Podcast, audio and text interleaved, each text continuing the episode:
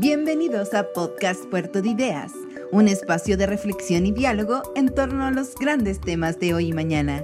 En este episodio escucharemos Dioses Asesinos, el lazo histórico entre violencia y religión. Conferencia del periodista John Lee Anderson durante el Festival Puerto de Ideas Valparaíso 2016. Que lo disfruten. Buenos días a todos. Agradezco al festival la invitación a Chile, aquí a Valparaíso. Ha sido muy genial. Me parece bárbaro lo que están haciendo en una ciudad como Valparaíso, que se le nota olvidado, pero muy bello y muy original. Y ojalá pues que se siga afincando aquí eh, estos encuentros culturales y pues que se interesan más, más gente de Chile mismo, pues, en, en este lugar, para que perdure. No me refería particularmente a la iglesia como tal, sino que a la ciudad misma, en fin. Y ojo, yo no soy este, anticlerical. Eh, en fin, van a ver. Como tal, no soy anti nada. Eh, hace 30 años estaba reflexionando esta mañana, eh, un día como hoy, hace 30 años, a mí eh, me quisieron lapidar hasta la muerte en Gaza, un grupo de, de creyentes musulmanes, y me salvé por un pelo. les cuento rápidamente las circunstancias.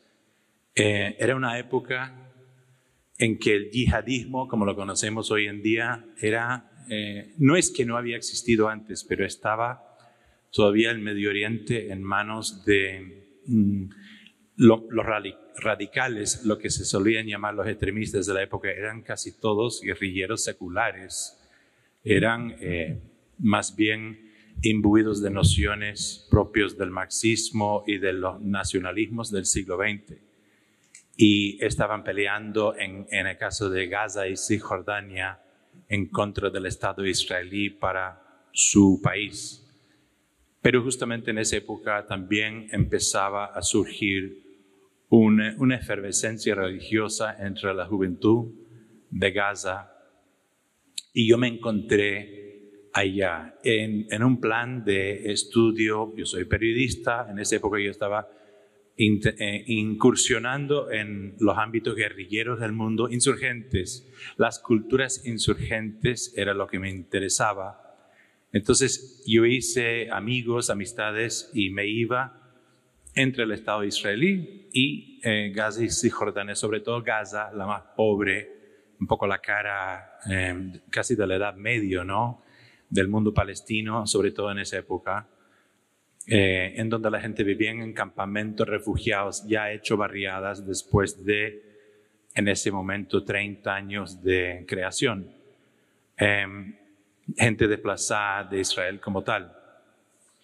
Y yo anduve entre la juventud de Gaza eh, y venían de un abanico de movimientos, todos clandestinos, eh, que en ese momento estaban dedicados a a un alzamiento en contra de, bueno, su ocupación, pero con una política de que no fuera mortífero, o sea, piedras, tiraban piedras, em, eh, respondían a autoridades propias caudillescas, entre ellos Yasir Arafat y otros que les limitaban la utilización de la, de la fuerza. Eh, y yo llegué a sentir mucha confianza en ir y venir a un campamento en particular que se llama Brej. Y me quedé en la casa de varios de ellos y lo que más me gustaba y me parecía interesante era entrar en discusiones, a veces, muchas veces nocturnas, con los más religiosos que empezaban a surgir. Y me di cuenta que eh, eh, eh, era un, todo un planteamiento de disonancia eh, cognitiva eh, entre lo que, como ellos empezaban a ver el mundo y como lo veía yo, pero éramos amigos. Y en eso em, yo pasaba de la casa de un chico que era ya bastante religioso, convirtiéndose en predicador de eventualmente de Hamas, un grupo radical eh, islamista, y otro que era de Fatah, del grupo secular tradicional revolucionario palestino. Y un día, y pensé que todo el mundo me conocía en, ese, en esa población, que tenía unos 20.000 habitantes. Yo había ido bastantes veces y me sentía bastante seguro. De pronto estábamos visitando la casa de unos amigos de, del del Fatah, Mahmoud se llamaba, y empezamos a oír las ululaciones de las mujeres, que es cuando las mujeres árabes alzan las voces y hacen ese sonido casi como, bueno, es, es te eriza, o sea, te y el efecto de, en los chicos, en los jóvenes hombres, es de hacerlos casi enloquecer. Es un llamado a las armas muy visceral, muy tradicional, y empezamos a escuchar esos gritos y, yo estaba con un grupo y todos fuimos a correr hacia los gritos. Las mujeres estaban paradas en los portales de sus casas, ululando, y nos hacían señas a dónde ir. Llegamos a un sitio en donde había una mezquita de ladrillo, de hormigón muy primario, eh, que parece que los chicos de la secta más religiosa habían erigido, era ilegal y lo que había pasado es que los israelíes militares habían entrado para intentar destruirlo porque era ilegal bajo la ley de ocupación israelí. Los chicos habían tomado la mezquita, estaban en el techo de la mezquita, eh, dos pisos, eh, tirando piedras y los israelíes habían tirado con armas eh, y habían dado a uno. Y enfrente de la mezquita eh, había un hospital en donde yo acudí y vi al chico agonizar y morir delante mío. O sea, le habían dado en la arteria femoral, era un baño de sangre, se murió. Eh, yo en en el alboroto perdí vista de mis amigos y me crucé al frente y me agarraron. Me agarraron unos tipos que yo no conocía, palestinos, y me llevaron detrás de la mezquita, eh, en donde mm, inmediatamente me comenzaron a rodear un sinfín de hombres y jóvenes, y cada uno agarrando una piedra, un ladrillo, eh, y gritándome que yo era eh, un kafir, un infiel y además judío. O sea, eh, en eso, pues alguien me reconoció de la casa de Mahmoud y me salvó la vida. Voy a acelerar la historia un poquito porque es larga. Duró varias horas en que me llevaron también al techo de la mezquita para utilizarme como escudo humano en el tiroteo con los israelíes. A mí no me dio ninguna bala, lo dio a otro que estaba conmigo y luego otro me agarró, pensé, que me iba a salvar, pero me llevó y me entregó a otra gente que entendí que eran mis verdugos y me querían llevar eh, barriada adentro y en un tilín en que vi una boca calle y que no me tenían muy agarrado, logré zafarme y me salvé. Lo importante de esto no es lo que pasó a mí, es lo que significó en esa barriada, eh, en ese lugar. Eh, de hecho, lo que me había pillado era el momento casi de cruce entre quizás la lucha secular en Palestina, eh, eficaz, y la lucha religiosa eficaz. Perdón, la lucha secular ineficaz y la lucha religiosa eficaz. Los chicos con quien yo había andado eh, en mi ausencia y debido a lo que me había pasado, entraron en una especie de guerra que estaba ya en ciernes, mucha tensión, pero llegaron a matarse entre sí. Mi este, episodio era un agravio más para los seculares. Em, eh, pude visitar a Brecht una vez más y, y conocer al tipo que me había agarrado y reconoció que su intención era justiciarme, mm, pero eh, había una especie de paz eh, eh, una neutralidad, un cese de fuego entre ellos dos. Pues al final la, comunidad entera se entregó a, lo que llamaríamos desde Occidente el, extremismo musulmán. Pero y desde lejos entendí que les daba una fuerza que no tenía antes, no, no, tenían antes. Se, se sentían eh, empoderados y enardecidos y capacitados a lograr la utopía en tierra. La utopía en tierra es lo que busca todo revolucionario, es el valor máxime, la predisposición al sacrificio para lograr la abstracción de su utopía. En el caso de los palestinos, ya la patria anhelada eh, estaba ya mezclada con nociones de paraíso y, la utopía abstracta eh, que inculcaba el Corán a través de sus mulás, sus hombres sabios, que habían trabajado en, esa sociedad desde hace un tiempo. en, mi visita dos años después, me quedé en la casa del amigo mío, el mayor amigo mío, que era religioso, Hisham. Y tuvimos una vez más un argumento nocturno y los árabes por fama son muy hospitalarios y él era, como todos, muy hospitalario.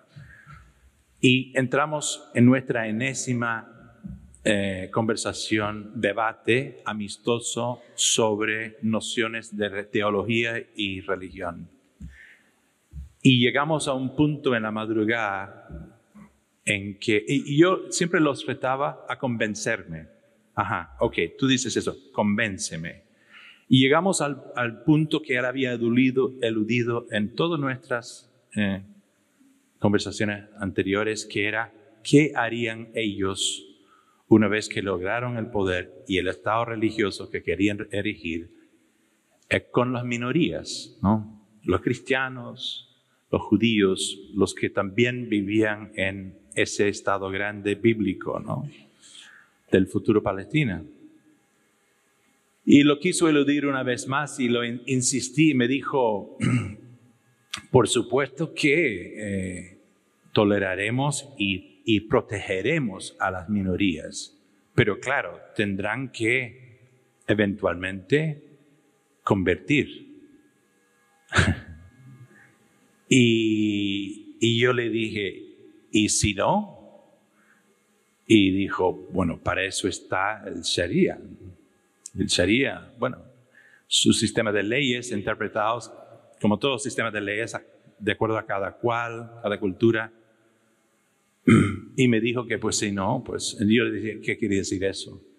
Pues que si no, eh, serás ajusticiado. Y en ese momento me di cuenta que él era mi enemigo y que yo era su enemigo. Y por primera vez un amigo se convirtió en un enemigo mortal.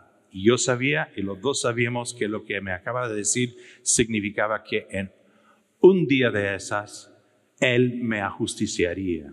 Y yo, entendiendo eso, entendí que yo también lo tendría que matar antes que eso sucediera. Em, en fin.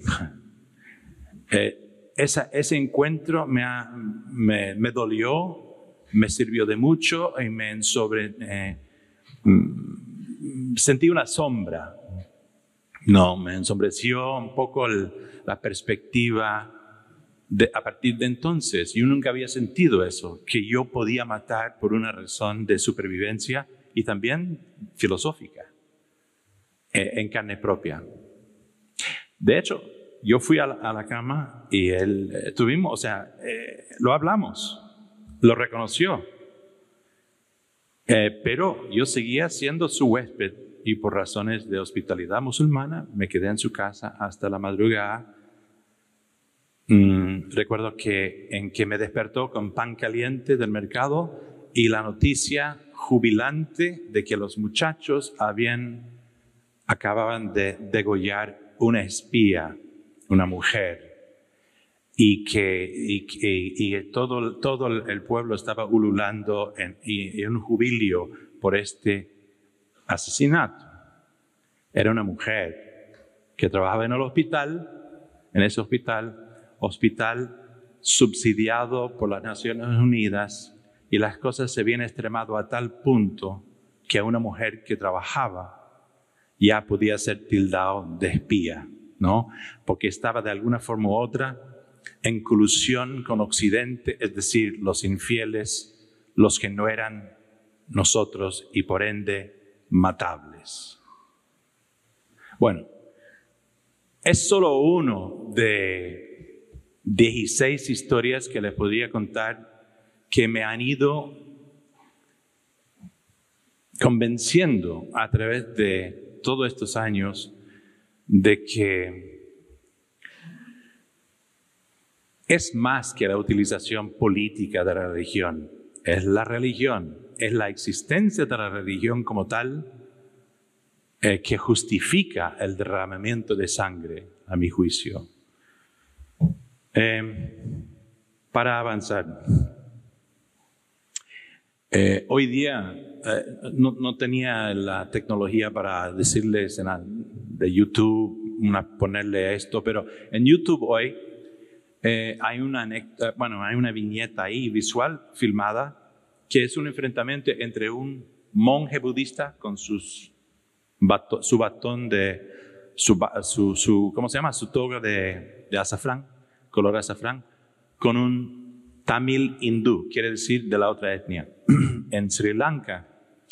Y el, monje budista está enardecido, eh, mm, a punto, o sea, está intentando armar un grupo para linchar a este hindú, que nada más por su color y su fe lo está increpando, acaba de tener una terrible guerra sectaria ahí, y los monjes budistas, o sea, a mí no me sorprendía eso, han sido eh, eh, detonantes de la guerra sectaria desde su principio.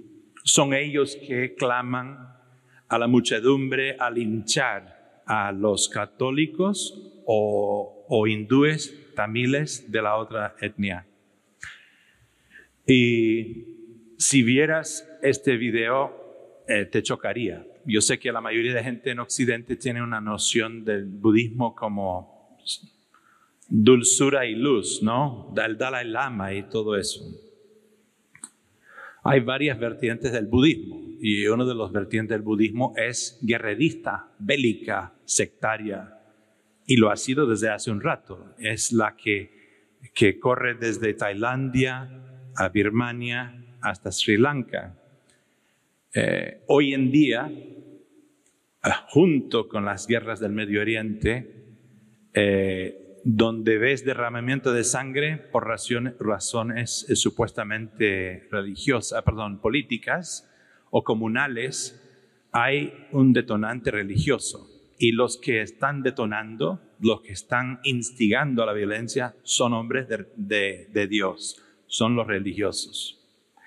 En el video que, que les menciono, uno, sin saber la idioma que están hablando, se asusta porque te das cuenta que el odio es tanto emanando del cura que, y que el pobre hindú parado y, con gente mirando que comienzan a llegar está tan aterrorizado que es totalmente inerme. Es decir, eh, tiene mucha suerte que no lo lincharon ahí mismo. Apareció un policía y llegó el monje y, y se calmó ese episodio. Pero digamos, esa, ese pueblo eh, ha sido eh, ensangrentado eh, desde hace 30 años y antes también justamente por razones de interpretación religiosa y comunal. Nada más si miramos en el tablero de Google News de lo que ha pasado en el mundo, más allá de Trump, en los últimos 24 horas, ayer, más de 50 feligreses sufíes matados por sunitas en una danza religiosa en Pakistán. O sea, una secta musulmana en contra de otra, pero gente inocente como ustedes aquí en esta congregación, matados porque sí, porque son de la otra interpretación de la palabra divina. Y hoy, desoladamente esperanzadora, el ejército iraquí ha retomado el pueblo de Nimros cerca de Mosul, en donde ISIS hasta hace dos años devastó eh, los monumentos, algunos de los monumentos más antiguos de la humanidad pertenecientes a los asirios, ¿no? las famosas estatuas de Nimrod. No sé lo que quedará, probablemente escombro. O sea, nada más eh, son puntos de reflexión y que a mi juicio afirman mi, mi, es mi argumento, porque no he llegado a una conclusión como tal. Realmente yo hago la pregunta, ¿no es tal, no es tal que la religión nada más es la justificación de la violencia? Porque no, no veo eh, lo contrario. Yo no lo veo, no lo veo. Hoy, en grandes rasgos, las guerras de nuestro tiempo en Siria, Irak, Libia, con sus enconadas terroristas en Turquía, en el norte de África, en Asia, en Europa misma, contraponen movimientos inspirados por la fe religiosa en contra de sociedades seculares. En jaque están las naciones de tolerancia social, convivencia multicultural y el Estado de Derecho mismo que caracterizaron las sociedades occidentales desde hace un buen tiempo. Lo vemos en parte por los avances de, los movimientos autoritarios, xenófobos y racistas, como en parte impulsó el Brexit en el Reino Unido, a Trump en Estados Unidos y lo que está detrás del empuje de Le Pen en Francia. Hasta cierto punto también lo que impulsó el no, eh, la votación del no reciente en Colombia. El enfrentamiento actual conlleva un resurgir de religiosidad radical unidos de la mano de estos nuevos viejos movimientos. Está más clara en las sociedades de las orillas de Occidente, la Iglesia Ortodoxa Cristiana en Rusia, en Ucrania, en Serbia, son verdaderos legionarios de Cristo con una prédica muchas veces violenta y ahora de manera creciente entre los evangelistas de derecha radical en Estados Unidos, quienes se aliaron con Trump y le dieron sus votos. De alguna manera, esto representa una vuelta a los orígenes de la organización política de las sociedades y posiblemente augura el eclipse de la noción del Estado secular, que es lo que es hace varios siglos ya, ha hecho que Occidente sea Occidente.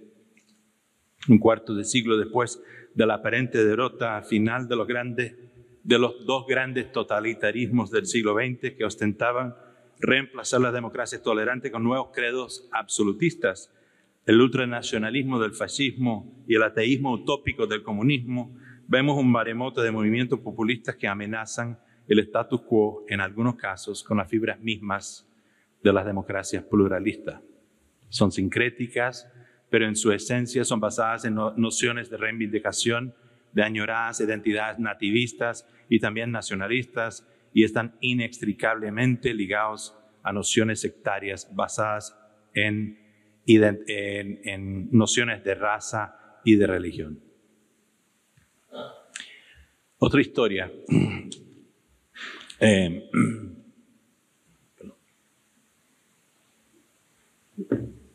Cuando tenía 13 años, yo viví un año en Liberia con un tío mío en África, un geólogo. Em, y eh, durante ese año em, yo escapaba al monte del interior del país con el cocinero de él, que venía de una tribu Pele, que son originarios del, medio del, del país. En esa época eh, eran al final del camino pavimentado a ocho horas de la capital y luego ocho horas a pie, bueno, después varias horas más en pista de tierra y después de un pueblo donde había una universidad eh, de misioneros, sobre todo agrícola, ¿no? Eh, era ocho horas a pie hasta su aldea. Entonces yo fui con él varias veces a esa aldea y para mí fue una experiencia genial y transformativa, porque al llegar a su pueblo, Bálama, eh, fui aceptado por la comunidad, me dieron un nombre, bailé por primera vez con ellos em, y estuve presente en, en algunas ocasiones que ya son quizás de antropología, es decir, ya son casi de la historia.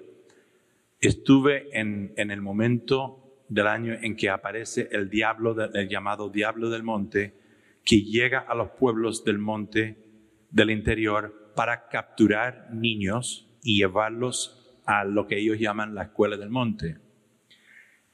Eh, era inesperado para mí. Yo creo que en la segunda o primera noche en el pueblo, oh, pueblo muy primario, ¿no? O sea, estamos hablando de casas de adobe, techos de paja, y al interior de las chozas también eran suelos de tierra. Em, había una bienvenida, una especie de fiesta en la choza principal del pueblo que era del cacique, un tal Benjamín. Y yo era un poco el invitado de honor. Eh, y estábamos tomando eh, cerveza de palma, que es bastante potente, de calabazas.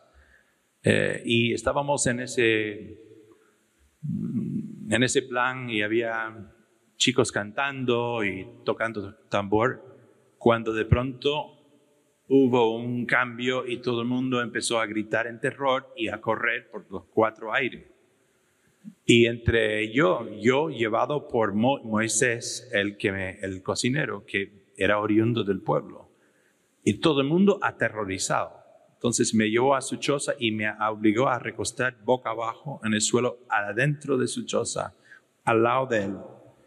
Y en eso, yo naturalmente le cuestionaba hasta el punto en que me hizo obligar a quedar en silencio, pero entendí que el diablo del monte venía y que teníamos que hacer esto porque si no era pena de muerte a través del yuyu, las maldiciones que te ponen en este mundo que es físico pero a la vez sobrenatural, que es mucho del interior de África.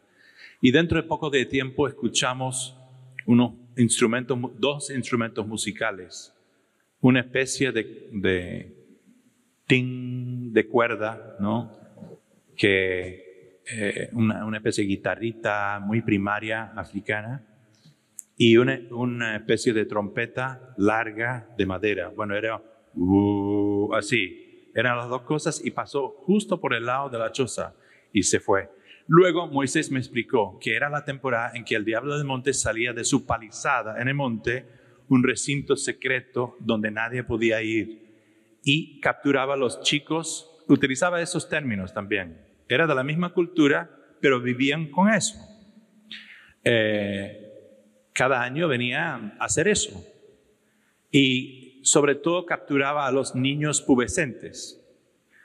Y eh, bueno, y lo llevaba al a la escuela de monte donde permanecían por lo menos tres años y eh, les juramentaron en los códigos secretos de la, de la tribu, les, les enseñaban eh, secretos matrimoniales, de las hierbas, de cómo cazar en el monte, y para los que demostraron aptitudes especiales de curandería, por ejemplo, o de ser aprendiz del diablo del monte, se quedaban y no volvían. Y algunos jamás volvían. Y era se, supone que algunos mueren y son matados, pero como eh, hay una ley de silencio alrededor de eso, pocos hablan. Ah, también reciben las cicatrizaciones de la tribu, que les corresponde a los chicos cuando llegan a, la edad de pasar a ser hombre mayor. A partir de ya pueden casarse y demás.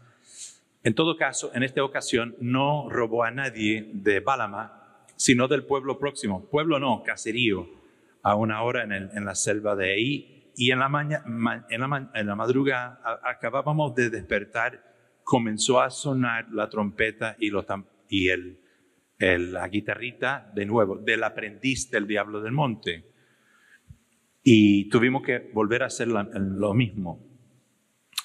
Entre todo eso, naturalmente, yo tenía una gran curiosidad y quería este, ver el diablo del monte Pero eh, Moisés me, suplicó con gran angustia no asomarme a la única ventana de la choza, no tratar de mirar, porque justamente el yuyu, es decir, la pena de muerte impuesto por el diablo del monte, era para todos que echaron ojos sobre él, eh, únicamente eh, viejos mayores de 80 años y ciegos podían estar afuera en la noche, en la noche que pasaba, es decir, nadie se atrevía. Bueno, pasó y supimos que había robado tres niños de la próxima comunidad y se fue.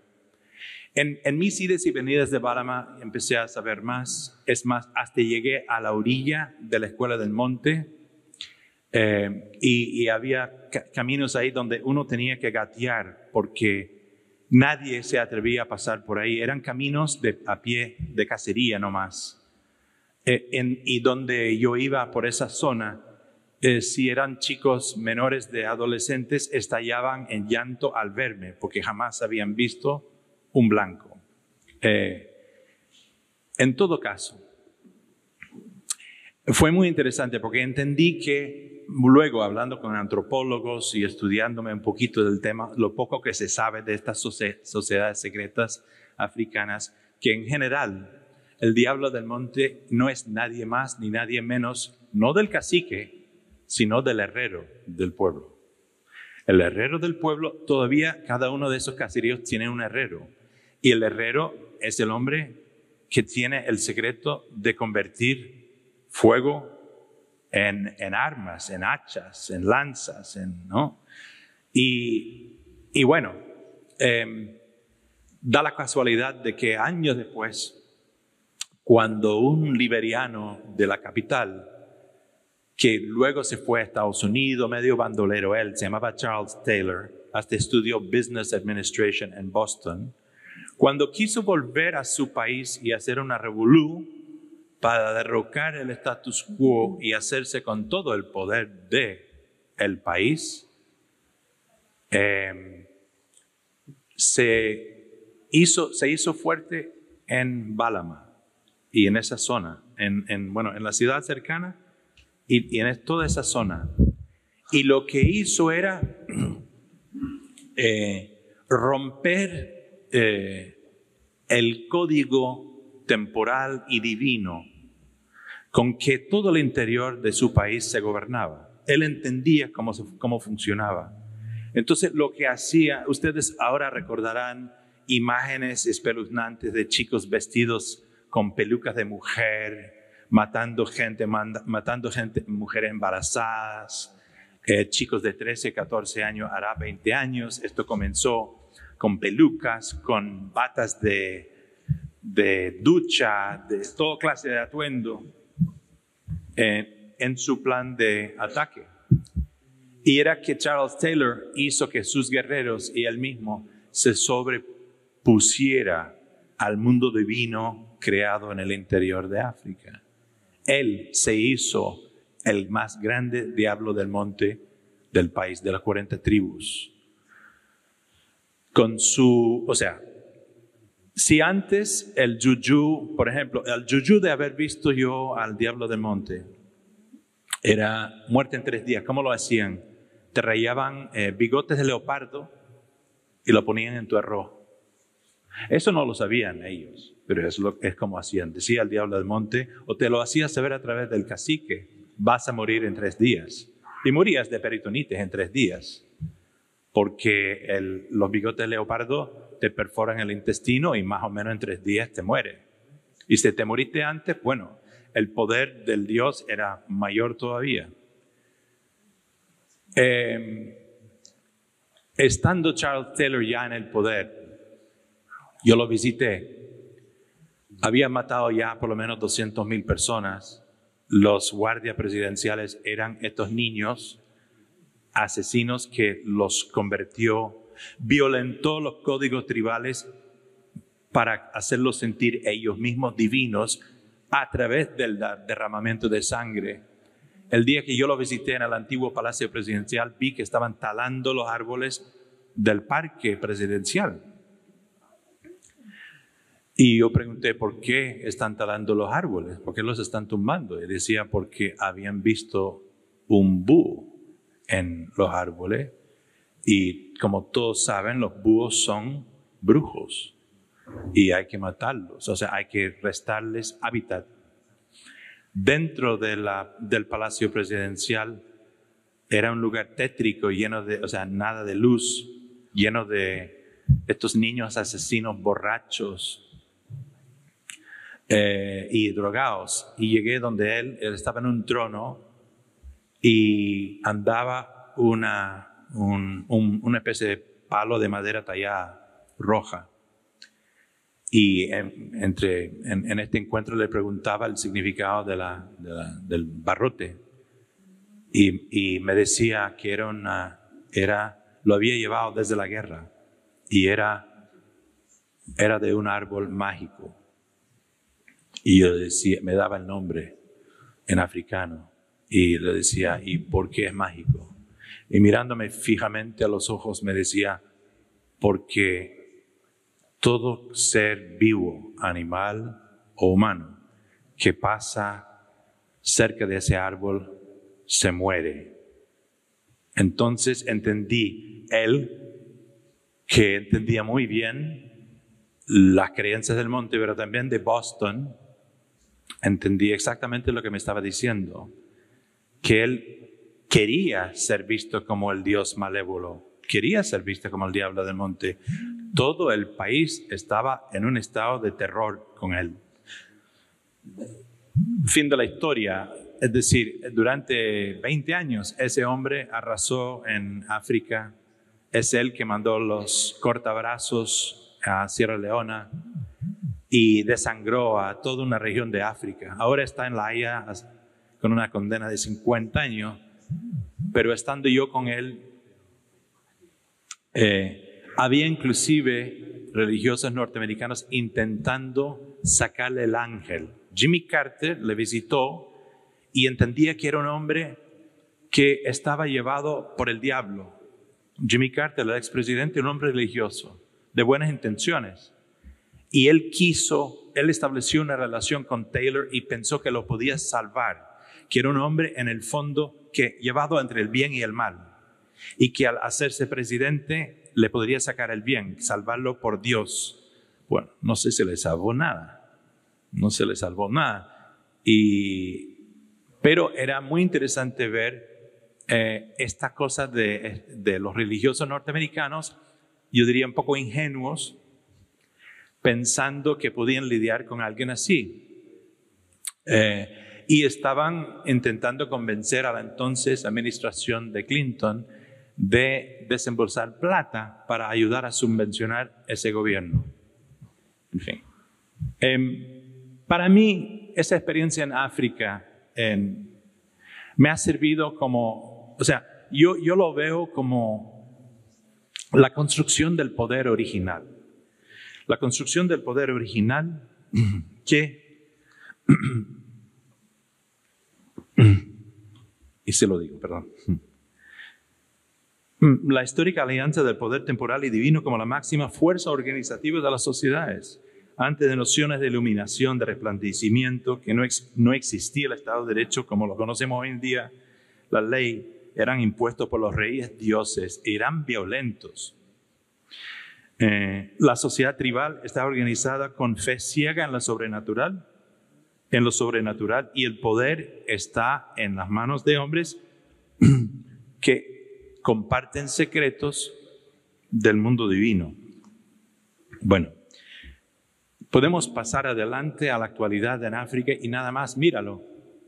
O sea, si no es el ejército de resistencia del, del Lord, del del Señor en Uganda, eh, una, agrupación hiperviolento eh, nacido de una mujer cristiana, cristianizada, eh, con nociones extremistas y también una religión sincrética, obviamente, pero nocionalmente cristiana, eh, empezó este movimiento hace 30 años y no ha parado.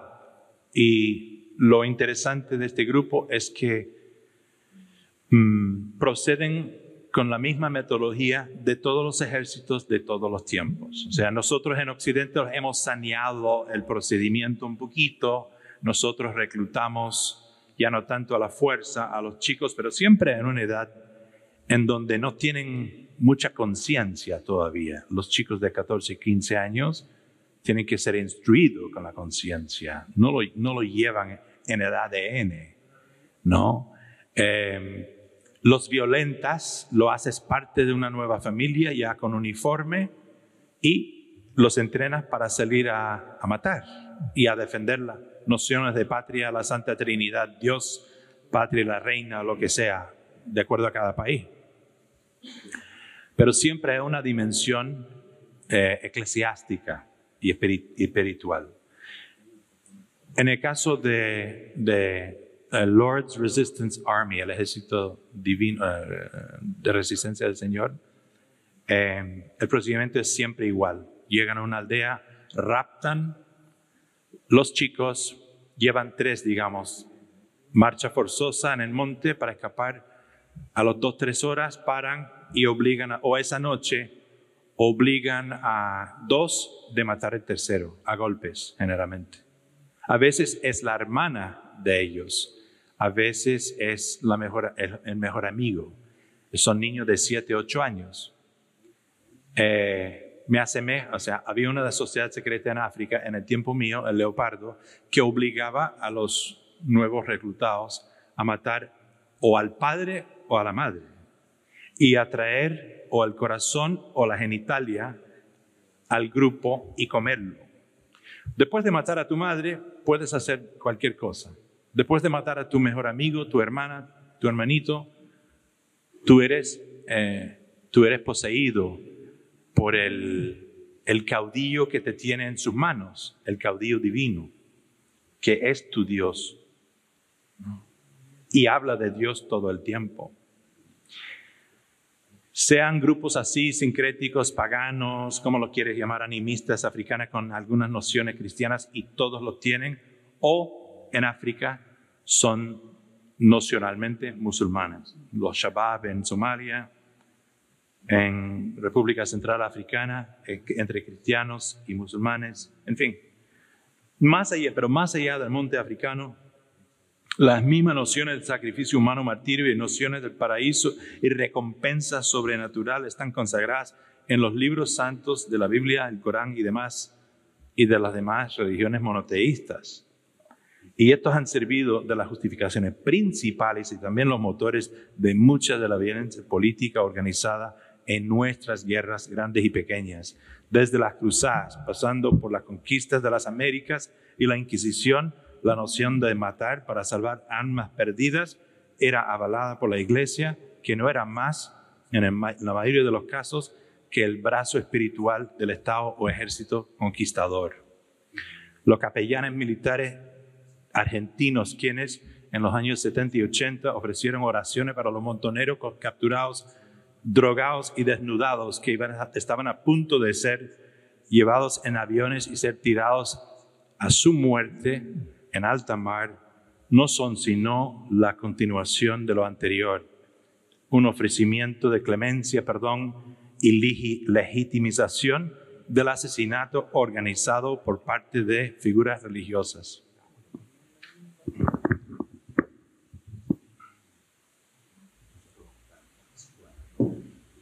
Los movimientos seculares radicales guerrilleros inclusive mostraron su necesidad de crear un panteón espiritual para llevar a cabo sus campañas violentas.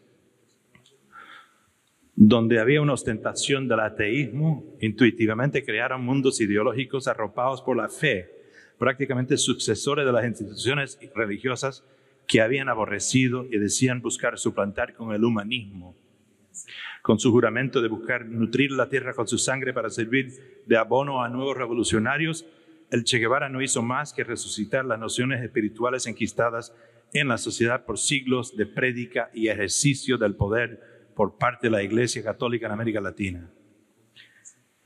En el año 89, yo pasé como dos semanas con un grupo de chicos salvadoreños en, las montañas de su provincia de Chalatenango, colindante con Honduras y Guatemala. En eh, la agrupación guerrillera se llamaba las FPL, las Fuerzas Populares de Liberación, marxista. Y anduve, fue muy interesante porque anduve con unos chicos de 14 y 15 años a 16, que eran la segunda generación de guerrilleros. Perdón, año 90. Y eh, el que los llevaba era una especie de hermano mayor, treintón. Eh, y eh, se movían, estaban como, eran como guerrilleros, pero todavía aprendiendo el oficio, ¿no? Y en todos los casos habían sido, eran huérfanos o hijos creados en campamentos refugiados de desplazados salvadoreños en Honduras. Y venían, o sea, al, al, al, llegar a, menstruar las chicas y a tener los primeros pelitos, los chicos habían eh, conseguido entrar en la agrupación guerrillera. Querían vengar la muerte de sus padres, de sus abuelos.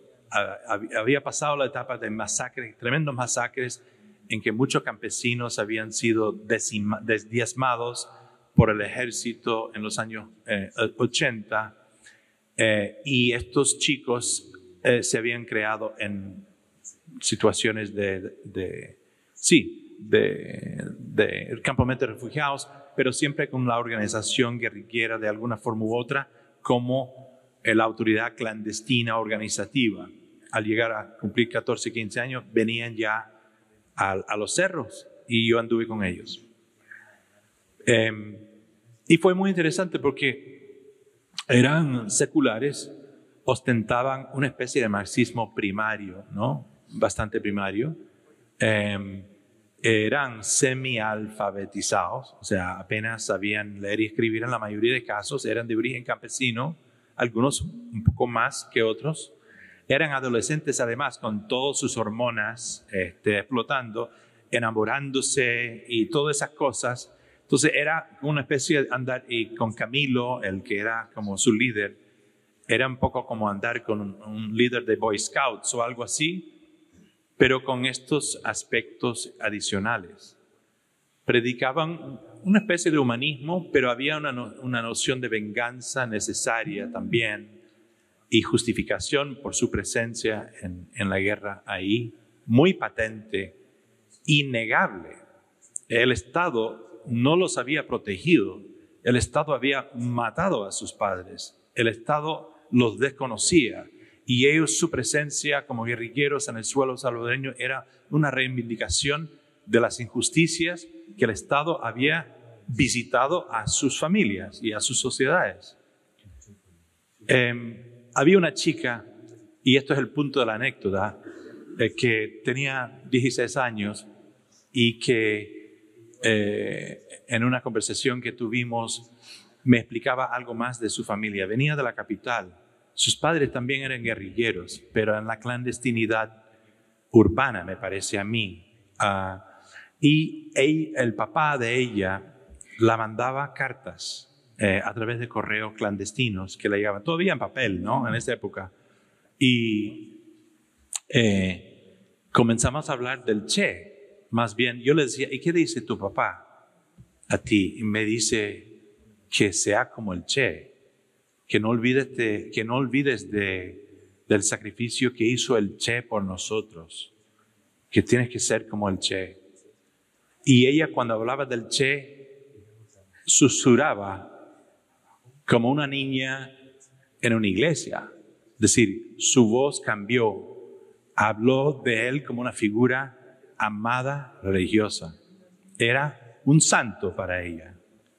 Y además había algo de, como yo creo que suele suceder tanto, en jóvenes como, eh, como de ambos sexos, eh, en, un momento de ese tránsito adolescentil, una, una atracción que va más allá de lo, de lo espiritual, también a la figura muerta, ¿no?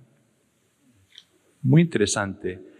Y a partir de ahí fue otro momento para mí, un poco de abre ojos, en que me di cuenta y me comencé a interesar muchísimo en la figura del Che Guevara a partir de ese momento, en realidad.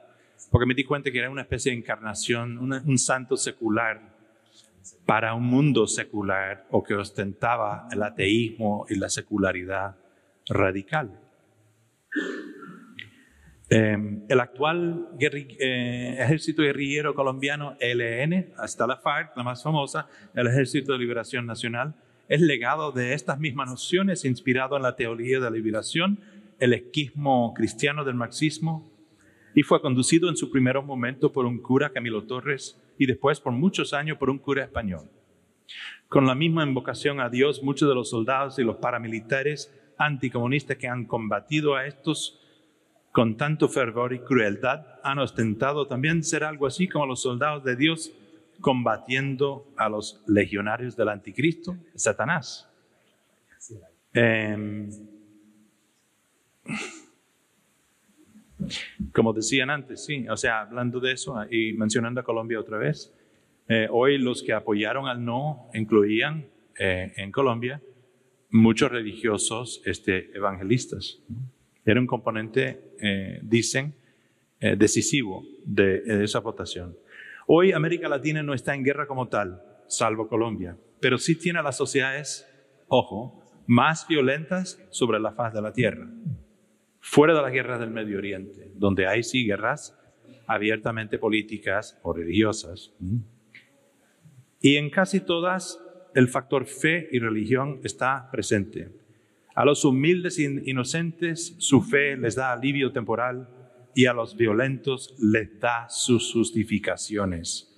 Desde el culto de la Santa Muerte en México hasta los santos ladrones en Caracas, en las barriadas de Caracas, y las iglesias de predicadores populares muy extendidos entre los narcos y los pandilleros de Río de Janeiro, es la noción de Dios que da perdón y también justifica la muerte violenta.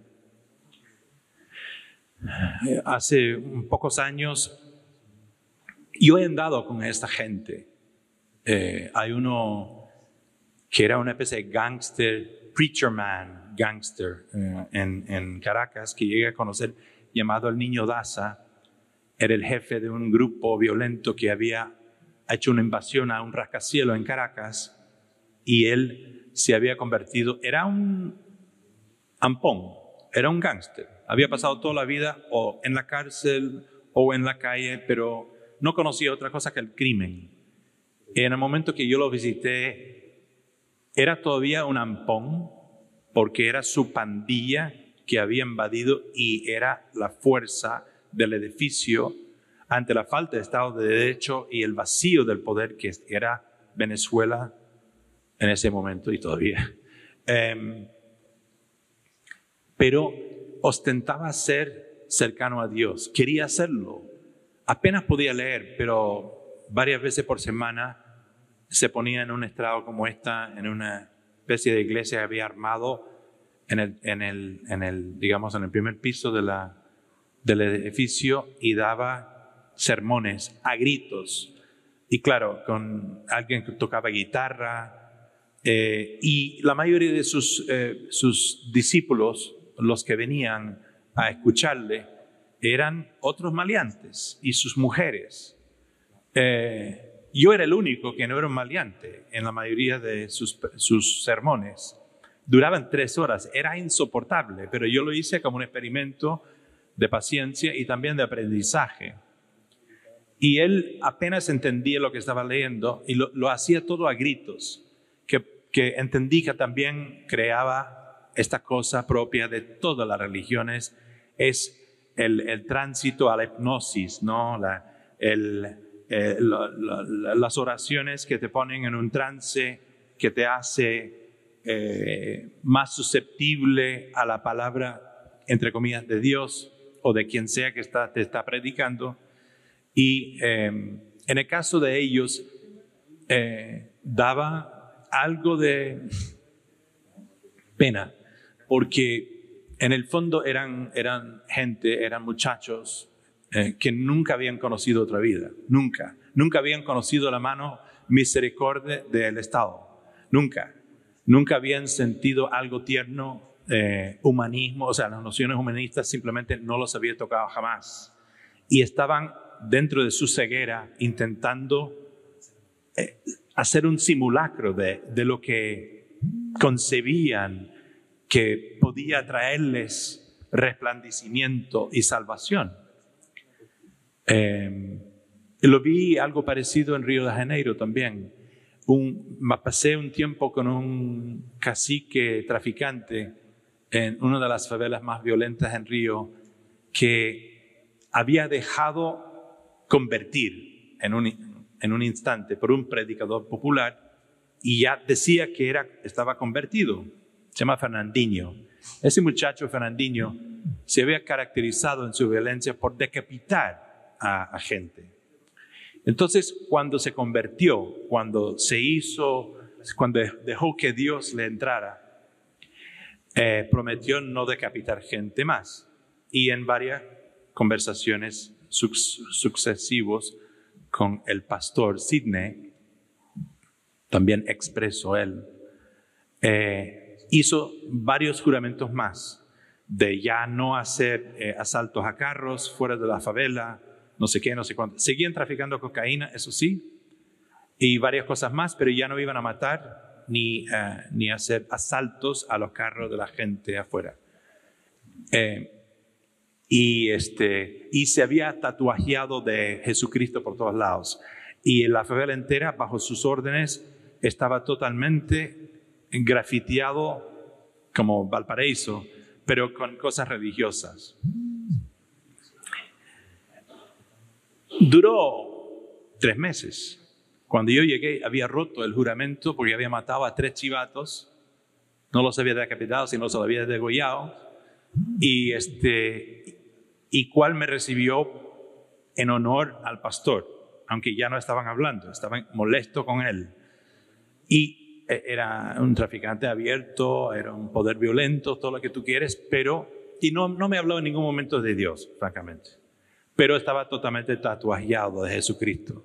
Pero entendí que ellos también utilizaban esto como una manera de, buscar un escudo espiritual a lo que ellos ya entendían que era, mm, era un comportamiento malo.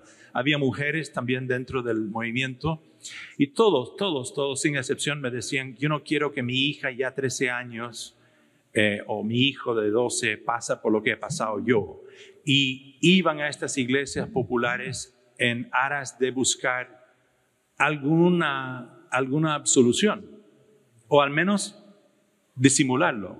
Fue muy interesante ese, este instinto ciego de poder pertenecer a la sociedad, lo que llaman ellos del asfalto, más allá de su tugurio, a través de un comportamiento distinto en que ellos hablaban al menos de ese panteón espiritual.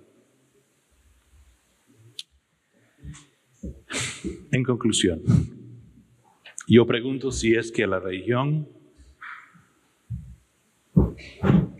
no es una función de la violencia.